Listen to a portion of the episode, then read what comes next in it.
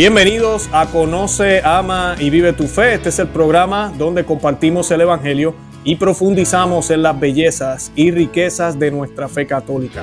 Les habla su amigo y hermano Luis Román y quisiera recordarles que no podemos amar lo que no conocemos y que solo vivimos lo que amamos. En el día de hoy me acompaña un nuevo invitado que nunca había tenido en el programa, es el profesor César Félix Sánchez desde Perú ¿Quién nos va a estar hablando hoy del alma? Vamos a hablar del alma, del cuerpo. Eh, hay muchísimas malas concepciones ahorita mismo, lo sé por, el, por las preguntas que a veces recibo de parte de muchos de los que están suscritos a nuestro programa. Y pues hoy yo creo que se van a aclarar todas esas dudas, si el alma está atrapada en el cuerpo, si el cuerpo es malo, eh, o si el alma y el cuerpo van juntos, qué es lo que nos enseña la Iglesia Católica de esto. Todas esas dudas las vamos a aclarar hoy. Y antes de comenzar, yo quiero dar la bienvenida formalmente al profesor César Félix Sánchez. Profesor, bienvenido al programa. ¿Cómo está?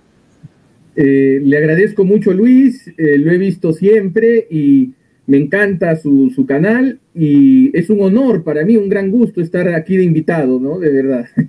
Qué bueno, qué bueno. No, gracias, gracias por el apoyo y para mí es un honor tenerlo eh, en el programa. Sé que va a ser de mucho provecho para la gente. Eh, bueno, antes de comenzar, vamos a encomendar el programa a la Santísima Virgen María, como siempre hacemos, para que ella sea la que eh, aleje a cualquier presencia maligna que quiera interferir con la tecnología, que no nos quiera dejar hablar, y que el mensaje que nuestro Señor Jesucristo quiere que llegue a los corazones de los miles y miles que van a ver este programa, sea dicho hoy, ¿verdad? En el nombre de Él. Y esta oración la hacemos in nomini Patris, et Fili, Spiritus Santi. Amén. Ave María, gracia plena, Dominus tecum benedicta tu mulieribus et benedictus frutus ventris tui, Jesus. Santa María Mater Dei, ora pro nobis peccatoribus, nunc et in hora mortis nostre. Amén. Amén. In nomine Patris et Filii Spiritus Santi. Amén. Bendito sea Dios, profesor. Gracias. Antes de comenzar, yo quisiera que eh, tomara unos minutitos y nos dijera quién es el profesor César Félix Sánchez. Bueno, soy eh, un católico eh, de Arequipa, Perú, del sur del Perú, eh, soy profesor de filosofía, eh, particularmente de antropología filosófica, en el Seminario Arquidiocesano de San Jerónimo de Arequipa, que es nuestro seminario eh, regional. También enseño eventualmente cursos de filosofía en, algunas, en algunos programas de posgrado de universidades seculares y también soy presidente de la filial arequipeña de la Sociedad Internacional Tomás de Aquino, que es una sociedad internacional reconocida por la Santa Sede, que tiene como objetivo difundir el pensamiento filosófico y teológico de Santo Tomás de Aquino. De la filial arequipeña, de la filial de Arequipa, no, no, de la filial peruana en general, sino de la filial de Arequipa. Excelente, tiene mucho, tiene mucho en el, en el plato, como decimos nosotros, está ocupadito. Pues, profesora, para comenzar con el tema, hoy quisiéramos hablar del alma, como yo mencionaba al principio, eh, del programa. Muchas personas tienen malas concepciones sobre el alma, el espíritu, el cuerpo, el ser.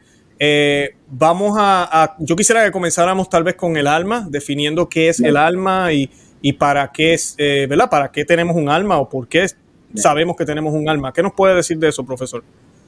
Es un tema interesante. Como, como ya lo hemos hablado un poco antes, ¿no? de empezar, eh, hay muchas confusiones respecto a esto, ¿no? Y en un sentido amplio podemos decir que el alma, el principio vital de, los, de todo ser viviente, por ejemplo, ¿cómo sabemos que tenemos alma? Sabemos que tenemos alma porque, por ejemplo, cuando vemos en nuestro sistema cardiorrespiratorio, vemos que el corazón permite que los pulmones estén vivos los mueve, los pone en acto. Y los pulmones también mueven al corazón, porque una falla pulmonar provoca que el corazón pare y una falla eh, cardíaca provoca que el pulmón pare. Entonces, si nos atenemos al principio filosófico de que nada puede moverse a sí mismo, cuando analizamos eh, nuestros órganos y los órganos de todo ser vivo, descubrimos que hay un principio que mueve a todos los órganos que no puede ser reducido al a ninguno, que no puede ser reducido a ningún órgano. Es decir, hay un principio que mueve los órganos de nuestro cuerpo, pero que no puede ser reducido al cuerpo porque nada puede moverse a sí mismo. Entonces tendría que ser un principio distinto al cuerpo, que actúe sobre el cuerpo y que lo mueva, que le dé vida. Y ese principio es el alma. Ahora, eh, hay distintos tipos de alma, como hay distintos tipos de vivientes. Y esos distintos tipos de alma se reconocen por las funciones específicas eh, que implica cada forma de vida que existe en el, mundo, ¿no? Por ejemplo, eh, los vegetales están vivos, pero por ejemplo carecen de la facultad sensitiva, es decir, no tienen sentidos, no oyen, no huelen, no miran, también carecen de la locomoción. Por lo tanto, su principio vital o alma, que eso es lo que es en verdad el alma, será un alma eh, llamada alma vegetativa o vegetal. Por otro lado, existe otro tipo de vivientes que tienen funciones que van más allá de la mera nutrición y de la mera animación, de simplemente estar vivo, que se mueven y que tienen sentidos, que pueden oler, que pueden eh, gustar, que pueden mirar. Estos son los animales y por lo tanto su principio vital será un alma animal. Y finalmente existen los seres humanos, que no solo tienen vida, nutrición, locomoción y conocimiento sensible, sino también tienen dos facultades especialísimas que nadie más tiene en la creación, que son la inteligencia, la capacidad de conocer lo abstracto y lo universal, y la voluntad, que es la capacidad de querer un bien que va más allá de lo sensible, que es también abstracto y universal, que es la voluntad, ¿no es cierto? La capacidad de conocer y la capacidad de amar. Entonces, el alma que tiene esas facultades se llama espiritual. Entonces, los seres humanos tenemos un alma espiritual, que es un principio vital, como toda alma, pero que tiene unas facultades muy distintas y unas características también muy distintas que podríamos explicarlas más adelante. Entonces, aquí es que podemos ya definir de qué estamos hablando cuando hablamos del alma. Hablamos de la ánima, de lo que los latinos llamaban ánima, lo que nos anima, lo que anima, lo que da vida, el principio vital distinto al cuerpo, pero que actúa sobre el cuerpo. Psique le llamaban los griegos, que es el alma, ¿no? Exacto. O sea que un, ser humano no puede ser ser humano sin alma. Por supuesto, no podría ni siquiera estar vivo sin alma. Y sin alma espiritual no podría ser un ser humano, ¿no? Porque lo que nos especifica, y es ahí donde está nuestra imagen y semejanza natural con Dios. La imagen y semejanza sobrenatural que tenemos con Dios es la gracia que participamos en los sacramentos. Pero también hay una imagen y semejanza natural con Dios, que tiene todo ser humano, incluso el que no esté en gracia, que proviene del hecho de que tenga inteligencia y voluntad, facultades superiores que toda criatura personal, los hombres, los ángeles y Dios tienen. Dios también tiene inteligencia, Dios también tiene voluntad, y los hombres tienen esa inteligencia y voluntad, y es imagen y semejanza de Dios. Y por eso es que, a diferencia del alma vegetal y del alma animal, el alma espiritual de los seres humanos sobrevive a la separación del, cuerpo y el alma. En todos los demás eh, eh, seres vivientes, como el alma tiene funciones prácticamente de animarlo al ser viviente y nada más, cuando, animar al cuerpo del ser viviente, cuando el cuerpo y el alma se separan por, eh, por, alguna circunstancia, como puede ser un accidente o una enfermedad, Inmediatamente el alma desaparece y el cuerpo queda reducido a restos que se descomponen y se convierten en otras, en otras sustancias. En el caso del hombre no. En el caso del hombre, el alma espiritual del hombre permanece después de su, de su muerte. ¿Cómo lo sabemos? Bueno, lo sabemos por la escritura, pero también se puede demostrar filosóficamente. ¿Cómo? Por ejemplo, si yo tengo esta caja, ¿no? Es la caja de mi, de mi, eh, de la cámara que he estrenado en este programa. Eh, yo cuántas cosas puedo poner, cuántas cosas puedo poner en esta cámara, en esta caja, perdón. Un número limitado. Por ejemplo, la Catedral de San Pedro de Roma no entraría en esta caja. En cambio, en mi alma, en mi mente, en mi inteligencia, entra no solo la Catedral de San Pedro, sino entra la Catedral de Arequipa, la Catedral de Lima, todas las catedrales del mundo entran en mi, entran en mi mente, en nuestra mente, ¿no? ¿Por qué? Porque nuestra mente en ese sentido participa de cierta infinitud. Por ejemplo, yo no puedo tocarme, y, por eso no es física. Por ejemplo, yo no puedo tocarme eh, la yema del índice derecho con la yema del índice derecho. ¿Por qué? Porque hay un principio de la impenetrabilidad de la materia. La materia no puede ir sobre sí misma. En cambio, lo que estamos haciendo ahora es pensar sobre la inteligencia, es decir, la inteligencia va sobre sí misma. Y esa es otra señal de que la inteligencia no es física. Y por lo tanto, en sí misma no depende eh, del cuerpo. Y por eso cuando se separa el cuerpo del alma, el alma espiritual humana sigue existiendo, pero sigue existiendo como en violencia, dice Santo Tomás de Aquino. ¿Por qué? Ajá, ¿por porque, qué? Porque son dos coprincipios, el cuerpo y el alma. Solo puede tener eh, alma humana quien ha tenido un cuerpo humano. No existe alguien que haya tenido alma humana, ningún ser humano que no haya tenido cuerpo en algún momento. Para que aparezca el alma tiene que aparecer el cuerpo. Son dos coprincipios. Que surgen al mismo, surgen al mismo tiempo. Por supuesto. Sí, pues hay personas que piensan que el alma ya existía y mi papá y mi mamá hicieron lo que tenían que hacer y pues vino Dios y dijo, tú ve allá y, me asignaron mi alma. Así no es. Ese es un error muy común que a veces se reproduce en algunos elementos de ficción, a veces en el lenguaje popular, pero que tiene cierto origen noble. ¿En qué sentido? Es la idea platónica.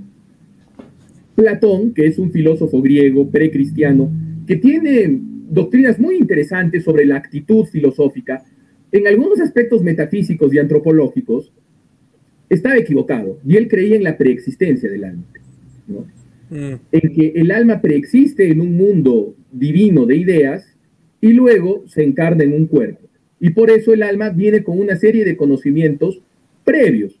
Y esta idea eh, también entró en la iglesia primitiva.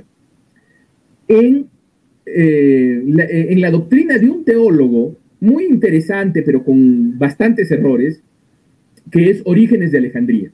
por eso no es santo. Por eso no es santo, entre muchas otras cosas. Por otras cosas también, sí. Y Orígenes tenía la idea de que en efecto el alma humana preexiste. Y si preexiste, puede sobrevivir a la muerte y puede volverse a encarnar. Entonces, eso daba origen a una serie de errores que acaban por difuminar la responsabilidad personal, porque si el cuerpo no es importante,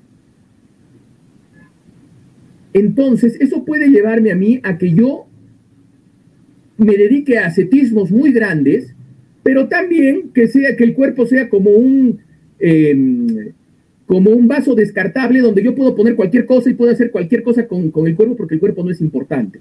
Y por eso es que las sectas gnósticas, que también durante los primeros siglos de la iglesia eh, desarrollaron la idea de que no solo el alma preexistía, sino que el cuerpo era malo y estaba accidentalmente unido, con, como en una especie de maldición, de castigo, unido al cuerpo, tuvieron, aunque tenían la misma visión, es decir, que el alma está atrapada en el cuerpo y que el cuerpo es malo y que el mundo material es malo, acababan teniendo, por ejemplo, grandes ascetismos, ¿no? Como Valentín, ¿no? Como el gnóstico Valentín, gente que hacía muchas penitencias, ayunos pero también en aquellos que como Carpócrates, ¿no?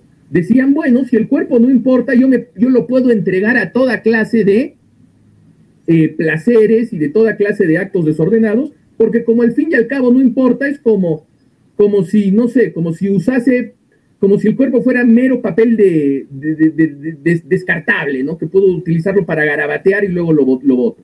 Entonces, y no es así el cuerpo y el alma aparecen en el mismo momento. Y el alma cumple una función especificadora. ¿Qué quiere decir? El alma informa nuestra materia para colocarnos en la especie humana. Y la materia cumple una función individualizadora. Es decir, nuestro cuerpo hace que seamos nosotros. Es decir, que yo sea César y que usted sea Luis. Eh, somos individualizados por nuestro cuerpo y por nuestra forma somos colocados en la misma esencia que compartimos, que es la esencia humana. Entonces, son funciones muy importantes. Por eso es que la iglesia siempre ha condenado las mutilaciones, por ejemplo. O sea, el hecho de que una persona crea que puede hacer uso de su cuerpo de cualquier manera, cuando, incluso de maneras anti-espirituales, ¿no? Es decir, por un desprecio a su propio cuerpo. Por eso San Pablo dice, nuestro cuerpo es templo del Espíritu Santo. Ya lo tuvo claro la iglesia, claro. En los ambientes culturales en los donde el primer cristianismo se desarrolla, había la influencia platónica, había incluso la influencia gnóstica, que generaba una serie de eh, malentendidos, podríamos decir, respecto a la relación entre el cuerpo y el alma. Claro, profesor, le quería hacer la, pregunta. Eh, eh, si, el alma, el alma, no, como tal no, no tiene una, o sea, yo no, por ejemplo, yo estoy pensando ahora hacerle una pregunta. Es, es yo como individuo, mi humanidad, ¿verdad? que está utilizando, ¿verdad? Lo que Dios me dio, eh, la cabeza, el corazón, oh, le voy a hacer esta pregunta. El alma es quien me anima, si, no me, si estoy entendiendo, ¿verdad? Correctamente. Entonces, ¿cuál es la relación? Porque entonces, si dependiendo de lo que yo haga en mi vida aquí en la tierra, que es temporera, eh, eso va a impactar mi alma. Correcto. Por supuesto. Entonces hay una relación, ambos son necesarios e importantes. Entonces, ¿cómo funciona esa, esa dinámica? El cuerpo es el instrumento donde el alma vive la virtud. Es decir, por eso es que el hombre es un ser litúrgico. ¿Mm? Mm. ¿Por qué? Porque si usted, por ejemplo, hace poco publicó usted un video muy hermoso de Pensilvania, me parece, de la TFP, ¿no? De nuestros amigos de la TFP, que estaban, que, estaban eh, en una misa de, de, tradicional, ¿no es cierto? ¿no? Entonces, y ahí uno ve que el que se rendía culto a Dios con el cuerpo, ¿no? En la liturgia. Sí. ¿Por qué?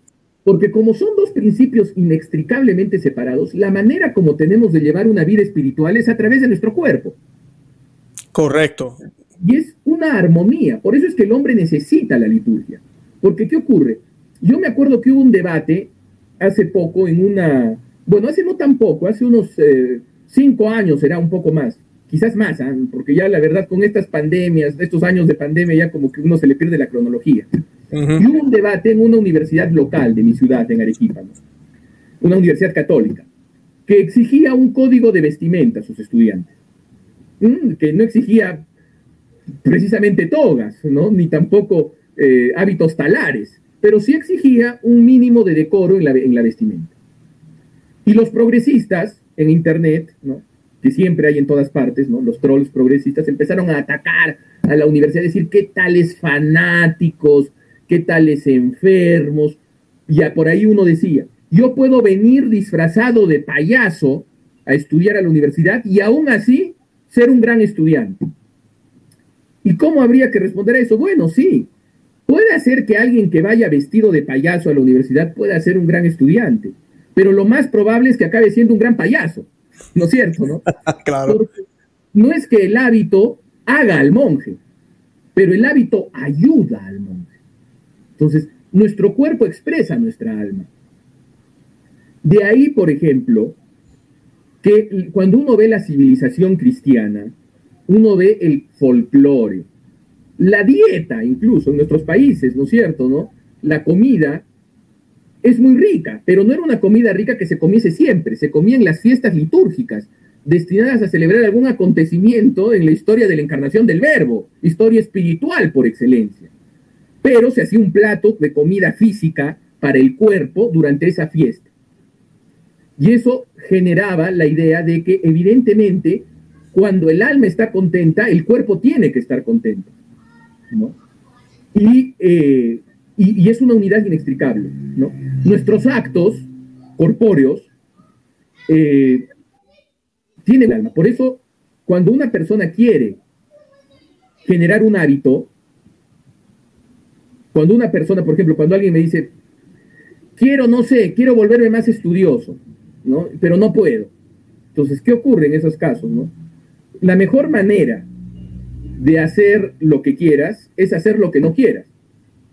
Por ejemplo, si tú empiezas, no, no me refiero a que la voluntad entre en conflicto consigo misma, sino que la voluntad te dice que tienes que ser estudioso, pero tus pasiones que son corpóreas, te dicen, bueno, pues descansemos un ratito más, ¿no? Entonces, eh, la cuestión es que cuando tú vences a tus pasiones, no es que las aniquiles, no es que digas, yo ya no voy a sentir cansancio, no voy a sentir hambre, no, sino que simplemente las sometes porque las pasiones son del cuerpo, dicho sea de paso. Mucha gente cree que los sentimientos, o sea, las pasiones son partes de, de, nuestra alma animal, podríamos decir, y de nuestro cuerpo, ¿no? Por eso es que los temperamentos heredan, pero el carácter no, eso podemos hablar de eso después. Pero ¿qué ocurre?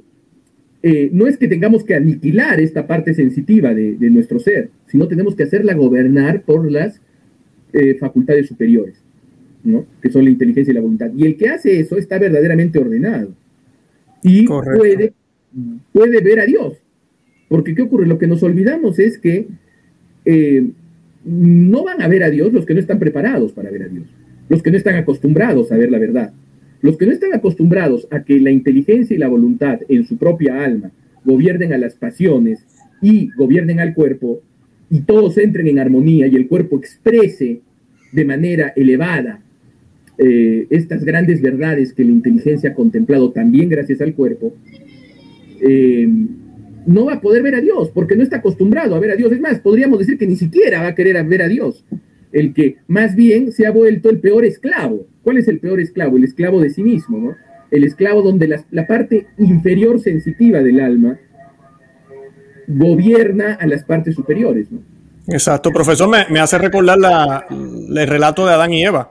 Inmediatamente que ellos dejan de, tener ese, hacen ese acto de desobediencia, ya no están aptos ni se sienten aptos de ver a Dios. ¿Qué hacen? Se esconden. O sea, Dios los está buscando y que están escondidos y tapándose del uno al otro eh, porque ya hay un desorden.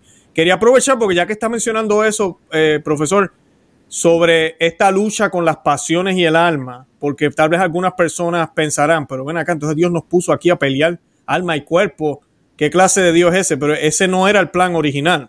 ¿Nos podría hablar un poco de eso? ¿Cómo, ¿Cómo fue al principio esta unión entre el alma y el cuerpo? ¿Y por qué estamos en la que estamos ahora? Eh, Adán nuestros primeros padres, tenían una naturaleza humana perfecta respecto a su condición creatural humana. Es decir, su inteligencia gobernaba a sus pasiones y gobernaba a su cuerpo, y por eso ellos tenían cuerpo, tenían cuerpo, pero tenían una relación absolutamente ordenada y armónica con el cuerpo. Y tenían también una relación armónica y ordenada con el mundo material también, con la naturaleza. Pero no solo tenían esa naturaleza em, humana perfecta, sino también tenían dones sobrenaturales que Dios les había dado, como por ejemplo la inmortalidad, ¿no? Y tenían una serie de dones preternaturales, también dones angélicos, es decir, Dios había llenado de un dechado de perfecciones eh, a, Adán. ¿Y eh, qué ocurre? Lo que ocurre es que Adán y Eva, ¿no? Los, nuestros primeros padres. Pero lo que ocurre es cuando la desobediencia, en este acto intelectual que ellos tienen, ¿no? Porque es un acto, es una, es una rebelión filosófica, es una desobediencia filosófica. ¿Por qué? Porque entran en diálogo con el demonio, ¿para qué? Para que el demonio los haga como dioses, ¿no? Entonces, eh, en ese sentido, Adán y Eva Em, al perder eh, los dones sobrenaturales por esta desobediencia voluntaria suya, llegan a em, perder también los dones sobrenaturales, los dones preternaturales y su propia naturaleza humana en el ámbito puramente de lo natural también queda herida. Y es por eso que luego la vida del hombre es combate. Es combate contra todos los restos, las reliquias de, esta, de este gran daño, que es como una bomba atómica que cae sobre la naturaleza humana, que es el pecado original. Y gracias a la misericordia de Dios, el verbo se encarna y al momento en que nos da la vida divina, a través de la gracia santificante, se puede remediar en algo eh, esta herida, pero el combate sigue porque el remedio final a esta herida estará solo en nuestra vida perdurable, a la que, si nos atenemos a las palabras de la Escritura, accederemos a través del bautismo y de los, y de los demás sacramentos, ¿no? Entonces, ya está, el problema está solucionado. no, gracias a Dios. gracias a Dios, definitivamente. Pero entonces le pregunto, ahora me hizo recordar, dijo el verbo y me, acordé de las palabras de Cristo hablando del cuerpo y del alma. Él dice, ¿verdad? Preocúpese más por quien mata el... Eh, a mí no se preocupen tanto por quien mata el cuerpo más que el alma, ¿verdad? Estoy, eh, eh, ¿verdad? Diciendo más o menos la frase en mis propias palabras. pero la única forma en que yo me puedo preocupar y puedo actuar es con mi cuerpo. ¿verdad? Que puedo proteger esa, esa, esa alma. O sea que el alma, le hago la siguiente pregunta, entonces, el alma necesita el cuerpo. Por supuesto. Y eso tiene mm. que ver, y eso tiene que ver también en el ámbito moral, ¿no? Cuando poníamos el ejemplo de este código de vestimenta, eh, vemos cómo el alma protege, se protege a sí misma protegiendo el cuerpo y protege también la integridad del cuerpo. Porque, ¿qué ocurre? a veces pasa que eh, eh, los católicos se han vuelto demasiado críticos, demasiado liberales, y a veces uno encuentra personas que te dicen, no hay ningún problema en que yo vaya a una discoteca o a una playa masificada. ¿Por qué? Porque yo en mi alma me cuido y aunque mi cuerpo esté viendo todas, mis ojos corporales estén viendo toda clase de cosas, eso no va a entrar a mi corazón. Y, la y, lo que ignoran estas, estos son como los gnósticos, ¿no? Un poco, ¿no? Porque creen que, eh, bueno, yo puedo someter a mis ojos a toda clase de espectáculos, pero si mi alma se mantiene pura, no va a pasar nada. Y es falso. Porque ¿qué ocurre? Por ejemplo, en el ambiente de una discoteca moderna, ¿no? No nos estamos refiriendo a los antiguos salones de baile parroquiales, ¿no? que, que, eran, que eran relativamente decentes, ¿no? Sino me refiero a la discoteca, a lo que se entiende eh, universalmente ahora por discoteca, ¿no? Es decir, un lugar oscuro, con luces de colores, con humo, con un montón de gente y con ruido. Esos son lugares donde las, los fines propios del hombre, que son el conocimiento de la verdad y el deseo del bien, se oscurecen. Son ambientes hechos para aturdirnos. ¿Cómo puede entonces el hombre someterse con su voluntad a la aniquilación de su voluntad. Eso es algo antinatural. En el caso de las playas masificadas también ocurre lo siguiente. Hay ciertas reacciones naturales que pueden ocurrir en algunos ambientes donde no conviene que ocurran.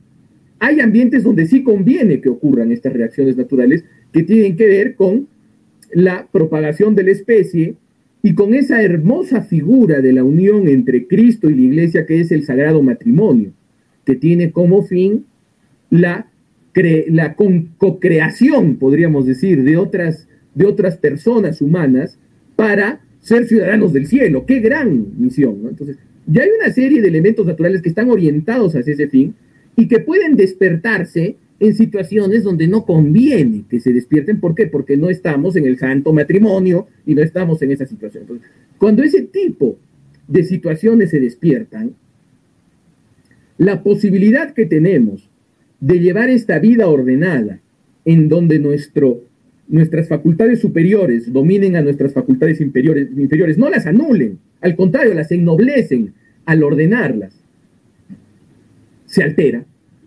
y el camino a la virtud se hace más difícil. Y por eso nuestro Señor dice, demáis a los que matan el cuerpo, sino a los que matan el alma. ¿Por qué? ¿Qué mata el alma? Por ejemplo, la sociedad liberal actual mata el alma, no mata el cuerpo. Ya no es como el liberalismo de la Revolución Francesa que te fusilaba, pero por lo menos te hacía mártir. Ahora estamos viviendo lo que un obispo inglés eh, muy conocido decía el tiempo del martirio seco. Del martirio seco. ¿Qué quiere decir el martirio seco? La sociedad te dice, no voy a atentar contra tu cuerpo, pero voy a atentar de todas las maneras posibles contra tu alma. Voy a manifestar de todas maneras posibles toda clase de ambientes que no estimulen a la virtud, de estímulos que de alguna manera desestabilicen tu sensibilidad para que en ti lo inferior no solo mande sobre lo superior, sino lo aniquile. Y ya luego puedes vivir lo que tú quieras. Puedes incluso tener hasta libertad de religión, pero te vas a ir al infierno. Entonces, esa es la jugada maestra de Satanás en nuestros días, ¿no? Increíble, profesor, gracias, gracias. Eh, eh, excelente, de verdad, excelente. Ahí nada más vemos la amenaza que tenemos hoy en día, en estos tiempos, pero también la relación entre el alma y el cuerpo. Porque el alma, y le quiero hacer esta pregunta, en el estado que el alma se forma junto con el cuerpo, eh, pues yo no quiero decir que el alma es bebé, ¿verdad? Pero es un alma nueva, pura. Humanamente sí somos bebés, ¿verdad? Y vamos creciendo. Cuando se separa que hay una separación por culpa de la muerte, que de por sí la muerte no fue querida por Dios, pero por culpa del pecado entra la muerte. Esa alma no regresa en el mismo estado. Correcto, eh, eh, profesor. Entonces, ¿qué, qué, ¿qué depende de esa alma? Porque a veces yo pienso que la gente lo que ve del alma es que el alma es como si fuera un, podríamos decir, para ponerlo en palabras sencillas, como si fuera una sábana que me dieron a mí. Entonces, si yo me porto bien, la sábana está limpia. Si me porto mal, la sábana está sucia. Entonces, pues, si me muero en pecado mortal, la sábana está sucia. Pero yo creo que es mucho más que eso. El alma no es solamente un plato que regresa a donde Dios y Dios lo mire y dice, uff, este, este, plato lo utilizaron malísimo. Eh, ¿qué, sucede con el alma después de la muerte? Claro, eh, el alma después de la muerte eh, es juzgada por Dios en un juicio particular. Y en ese juicio particular se hace una evaluación de todo lo que ha hecho la persona, de la persona en su, en su totalidad. ¿no? Luego vendrá el juicio final cuando recuperemos nuestro cuerpo en la resurrección de la, de la, de la carne. Pero después de ese juicio particular, entramos en la visión beatífica, vemos a Dios, pero todavía estamos como en Dios, si es que, evidentemente, si es que nos salvamos, ¿no? si nos salvamos, nos vamos, bueno, al purgatorio, por un tiempito, ¿no? Porque nada impuro entrará al, reino de los cielos, y de ahí al, cielo. ¿Y qué es el cielo? Eso es una cosa interesante. Porque no sé si, ustedes habrán alguna vez hablado sobre el Islam en el, programa. Bueno. Hemos hablado un poco, sí. Sí, entonces, en, el, cielo del Islam es un cielo donde no se ve a Dios, pero sí se disfruta de una serie de eh, comodidades y placeres eh, eh, terrenos, ¿no? Nuestro cielo no es ese. Nuestro cielo es ver a Dios. Ver a Dios, la visión beatífica. Ver a Dios por gracia de Dios, no es porque nuestras propias fuerzas puedan, no, Dios nos da la gracia de verlo, si es que nos salvamos, evidentemente, ¿no? Entonces, y en ese contexto eh, es un gozo infinito, ¿no? Es un gozo infinito, la contemplación divina, mientras que las almas condenadas viven en un eterno odio, en un eterno odio a, a Dios y a sí mismas. Y, es curioso porque a veces cuando uno ve a, algunas figuras públicas revolucionarias, ¿no? es decir, figuras públicas que buscan la destrucción del orden cristiano, eh, uno nota que tienen la psicología del alma condenada. Es decir, que detrás de ese odio a la iglesia, detrás de ese odio a Dios, hay un profundo odio a sí mismas. Entonces, es como un eterno malestar espiritual profundo, ¿no? La asedia, ¿no? Porque ¿qué ocurre? La virtud tiene su principio en el alma que gobierna el cuerpo para la, para la virtud, pero también el vicio tiene un principio en el alma. Cuando la mala voluntad del hombre lo lleva a elegir el error. Entonces, y ese es el, destino que, por ejemplo, el poeta italiano Dante Alighieri eh, es muy exacto a la hora de describir el infierno. Si bien él, la visión que él tiene del infierno no es una visión revelada, sino es una visión poética, pero eh, de alguna manera está empapado de la filosofía cristiana, de la escolástica, él describe mucho la psicología del vicioso. Y el infierno de Dante, uno ve que las personas se dan cuenta de sus errores, pero siguen empecatadas en la soberbia y en el odio a sí mismas. Por ejemplo, es curioso ver ¿no? Eh, que en el último círculo del infierno Dante pone a los traidores y especialmente a, Lucifer, el ángel que traicionó a Dios, el jefe de los demonios. ¿no? ¿Y qué está haciendo Lucifer? Lucifer se está comiendo a los traidores. Los está, es un lago, es como una especie de lago de nieve, de hielo. ¿no? Se está comiendo a los traidores. Es decir, ¿qué está haciendo? Está traicionando también. porque está atormentando a los que más lo sirvieron en este mundo. Y llora. ¿Por qué llora? Llora de odio, ¿no? Porque se odia a sí odia a los que está traicionando, pero se odia a sí mismo por traicionar, ¿no? Entonces, eso es un poco lo que vendrá después de, nuestra, de nuestra muerte, ¿no? Claro. Y, sí, dígame. No, no, adelante, profesor, disculpe. El alma, el alma como que, como son dos coprincipios, el alma y el cuerpo tan cercanos, el alma también anhela el cuerpo. Y al final de la historia recuperaremos nuestro cuerpo. Correcto. Recuperaremos nuestro cuerpo como un cuerpo glorioso, lleno de los dones que tenía originalmente y de muchos otros más. ¿No? Excelente. Profesor, le quería hacer un comentario entonces, porque eh, la el alma no, es, eh, no se destruye. Por ejemplo, si usted va al infierno, eh, no es que va a ser tan caliente. Bueno, ya hablamos de Dante, que me parece interesante. El infierno donde está Satanás es frío. ¿Verdad? Pero, ¿verdad que desaparece? No, ¿verdad? La, el alma nunca va a desaparecer. Nunca va a desaparecer. Nunca va a desaparecer. Entonces, dijimos al principio del programa que el alma necesita el cuerpo. O sea que hasta filosóficamente, nosotros sabemos por fe porque fueron, fueron las promesas del Señor, está en la Biblia y todo lo demás, pero si no se pone a analizarlo filosóficamente, hace sentido que en algún momento el, el cuerpo se reúna con el alma. Ahora, le hago la siguiente pregunta. ¿El cuerpo que se va a reunir con el alma son las únicas almas que van al cielo o también son las almas que van al infierno que también van a ser reunidas con su cuerpo? Todos vamos a, todos. O sea que las bienaventuranzas y, y las maldiciones van a ser experimentadas también en cuerpo. En cuerpo, por supuesto. Y claro, podía hablar un poco de eso. Claro, aquí hay una pregunta interesante que se hicieron también los teólogos. Era, por ejemplo, un niño, por ejemplo, un niño que muere a la edad de un año, ¿no? Y que, bueno, está bautizado, muere a un año, entonces se ha ido al cielo. ¿Va a resucitar como niño y lo que dice Santo Tomás de Aquino es que todos van a resucitar a los 33 años. Los que ah, vivieron. Es interesante, sí, no, claro, claro. Los que vivieron mucho y los que vivieron poco van a resucitar a los 33 años, que es una edad perfecta del, del hombre perfecto. Ya yo estaba calvo. bueno, bueno, hubo, grandes santos fueron calvos, pero bueno, el asunto es que, eh, en ese sentido, eh, van a ser los que resuciten, van a resucitar con su cuerpo para eterna bienaventuranza en un universo transformado, y otros resucitarán con su cuerpo para eterna condenación. Y alguien dirá, ay, profesor, porque ese es también un reparo antiguo que también se hizo orígenes, que es el siguiente.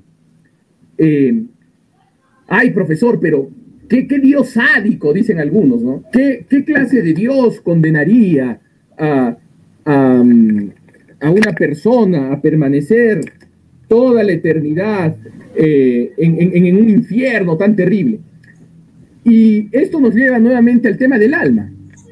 ¿En qué sentido? En el sentido de que el, alma eh, es muy importante es muy importante el alma y em, en algún sentido, em, siendo nuestra alma infinita, o mejor dicho, tiene un eterna, sería el término eh, eh, adecuado, tiene un inicio, pero no tiene un final, y eso lo sabemos porque al explicar los ejemplos que, eh, sobre la condición no física e inmortal del alma, ya lo hemos demostrado,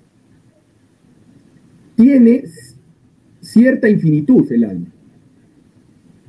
Y al tener cierta infinitud el alma, nuestras decisiones morales, que son la flor, el fruto de nuestra alma, tienen también una condición infinita. Y eso hace que la vida humana sea mucho más seria, mucho más responsable. La abolición de la idea del infierno eterno, más allá de ser falsa, también genera una relativización de la idea de responsabilidad humana, ¿no? Entonces, eso es algo que hay que tener en cuenta, ¿no? Sí, ¿sabe qué, profesor? Yo siempre digo que eh, la misericordia y la justicia van de la misma mano. o sea, van juntas, son dos lados de la misma moneda, podríamos decir. y hay gente que a veces hacen ese comentario, pero tú dices que, que, o sea, no tienen problema que el cielo sea eterno, pero el infierno no puede ser eterno. O sea, si lo ven. Dice, no puede ser que... y, y que con la misericordia de Dios. Y yo siempre le recuerdo a las personas, y, y, tal vez usted pueda abundar sobre esto, profesor, eh, Dios también tiene la opción de, de, de, destruir las almas. Pero Él es tan misericordioso que no las destruye. Así estén en el infierno.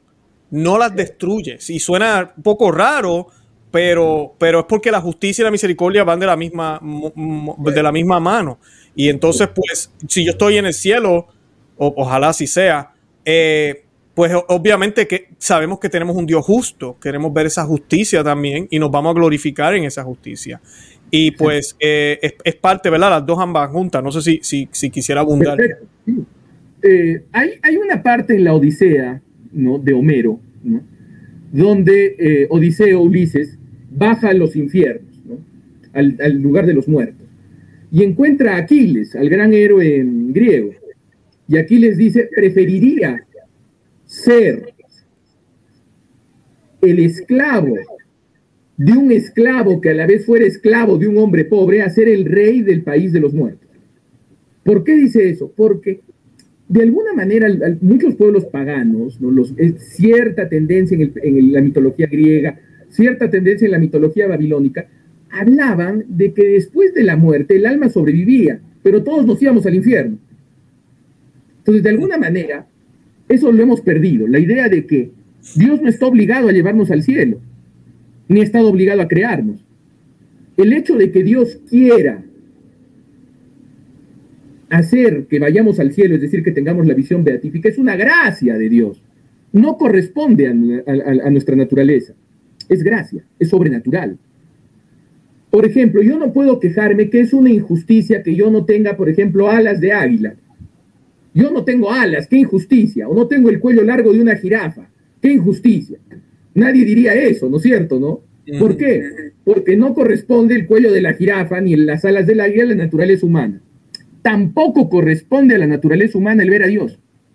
Y sin embargo, Dios da, eh, nos da como regalo la gracia para que podamos verlo si queremos. Entonces, Dios no nos debe nada, ni siquiera Dios estaba obligado a crearnos. Claro, claro.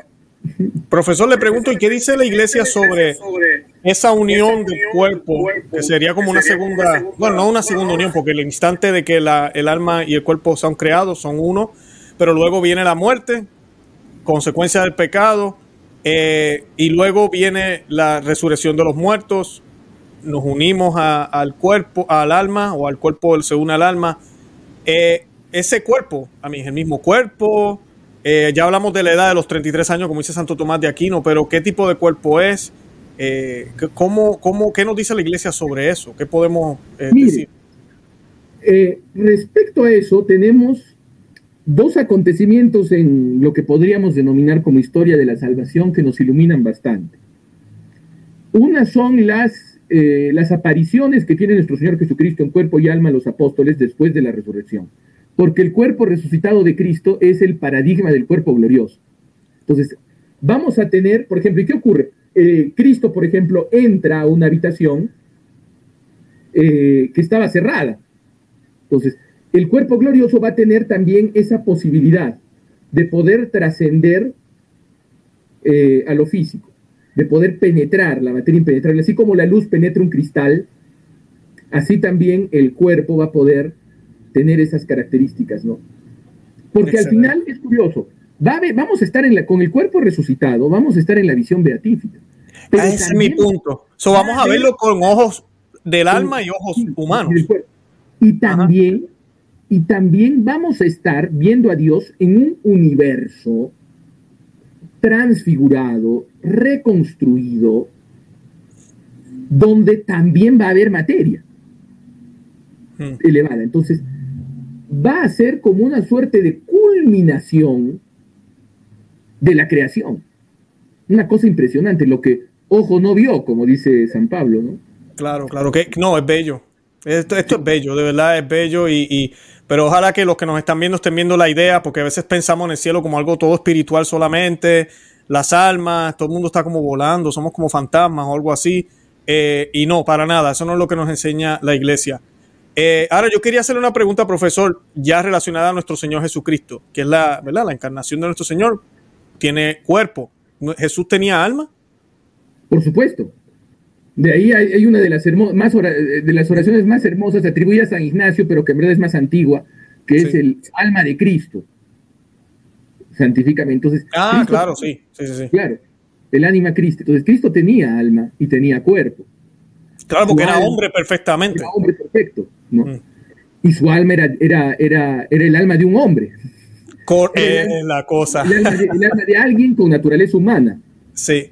Aunque era una persona divina con naturaleza humana. Sí, pero el alma no es la divinidad de él, el alma es parte de su humanidad. El, alma en cuanto principio eh, era humana. El alma y el cuerpo eran humanos, pero la persona, que en todas las demás personas es, eh, es, es, siempre de lo que es el alma y el cuerpo, pero en Cristo, porque por razón del gran milagro que es la encarnación, eh, la persona es divina. Excelente. Sí, sí, sí, eso es bien importante. La persona de Jesús es divina. Una sola persona, no dos personas. Dos naturalezas, una sola persona.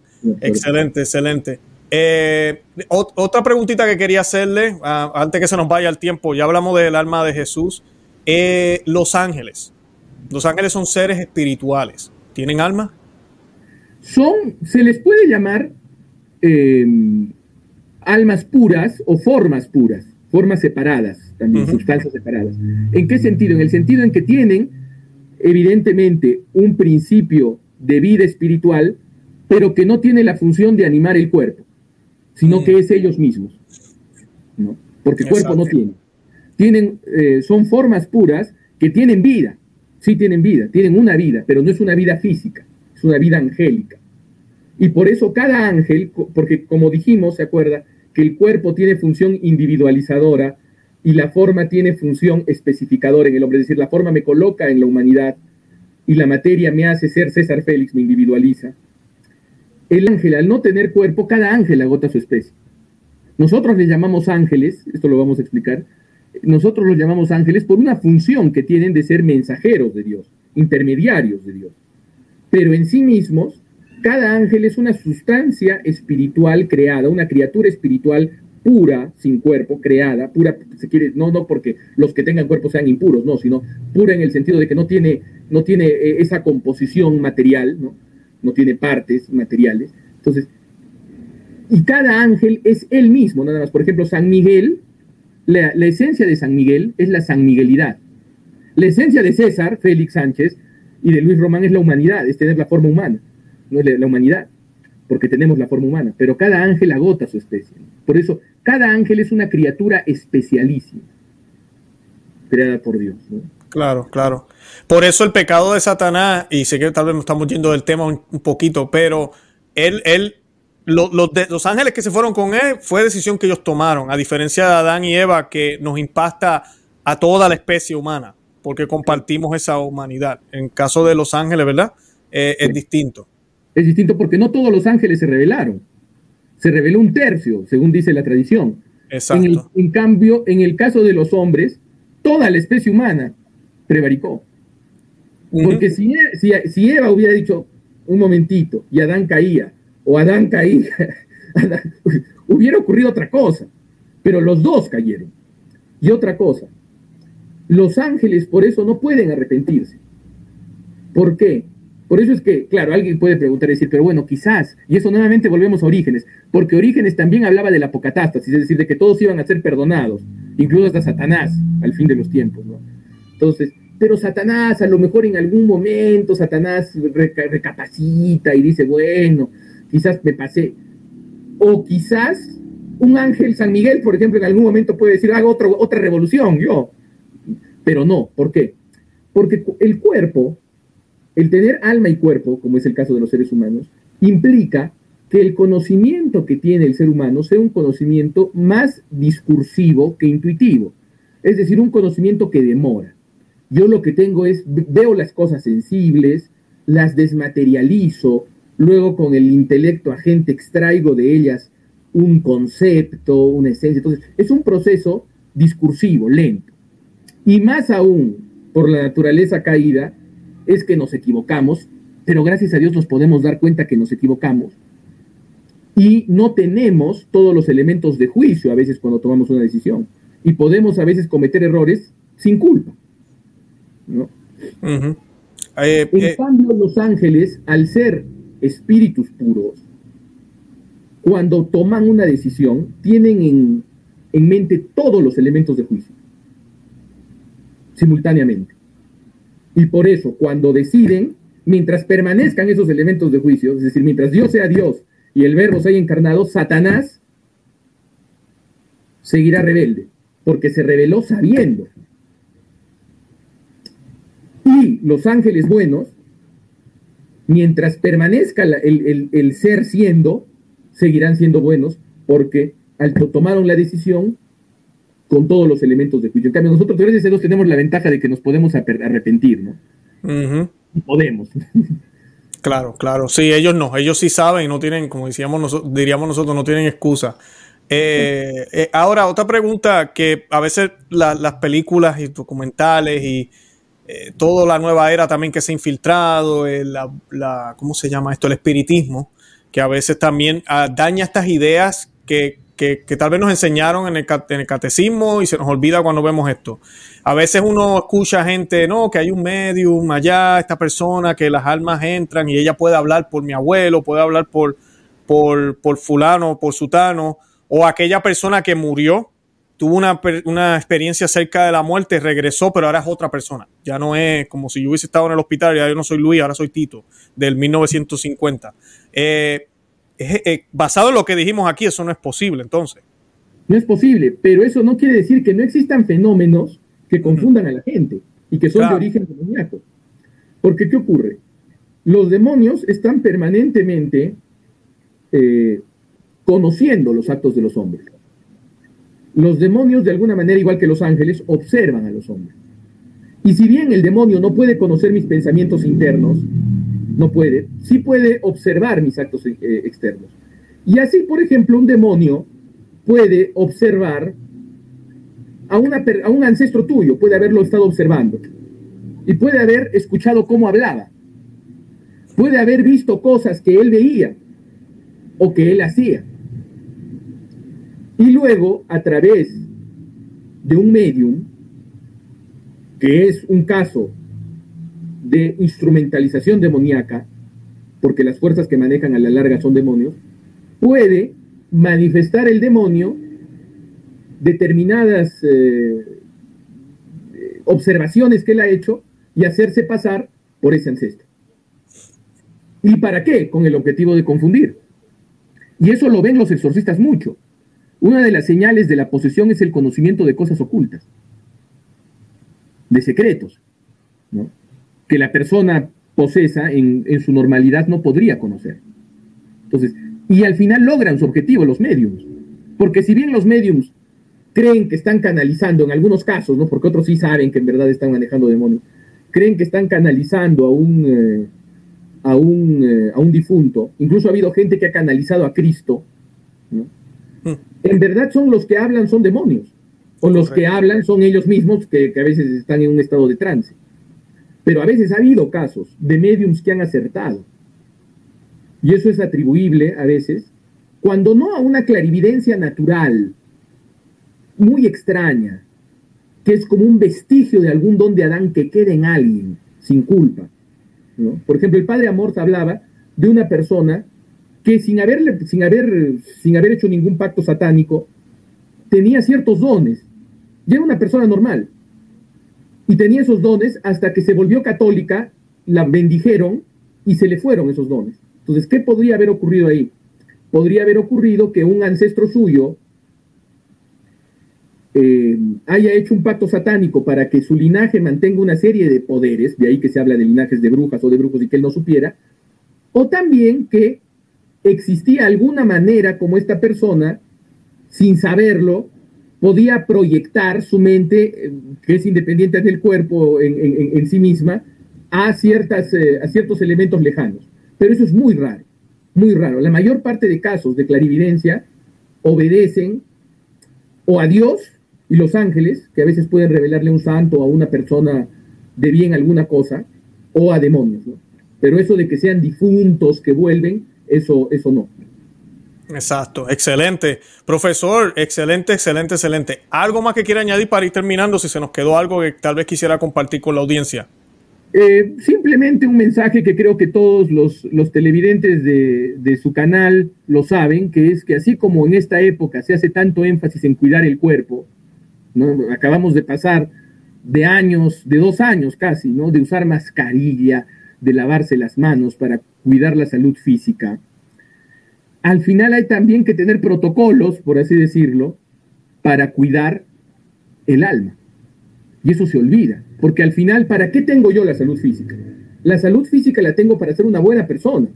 ¿De qué sirve que yo tenga salud física si soy un delincuente? De nada. Y eso es lo que se ha olvidado durante estos dos años de tiranía sanitaria. En el Perú, no sé si usted sabe, pero en el Perú es el único país donde se obligaba hasta hace no mucho a usar doble mascarilla. ¿no? El culto estuvo suspendido varios meses, mucho más que en nuestros países vecinos. ¿Por qué? Porque se trató de meter miedo a la gente para que la gente solo se quede en el ámbito de la salud física y el Estado nos redujo a, redujo a cada ciudadano a ser portador solamente de, como único valor de la salud física. Y eso es una violación tremenda de nuestra dignidad y ni siquiera teníamos la capacidad de tutelarla nosotros, nuestra salud física, sino era el Estado el que nos decía, tú eres solo tu salud física y ni siquiera tienes la capacidad de poder cuidarla, yo soy el que la cuido. Entonces, eso ha sido una gran violación de nuestra dignidad y por eso debemos también desarrollar protocolos para, para mm, nuestra alma, ¿no? Para que nuestra alma no se infecte. Y lo principal es la vida de oración, ¿no? Claro, no, definitivamente, definitivamente.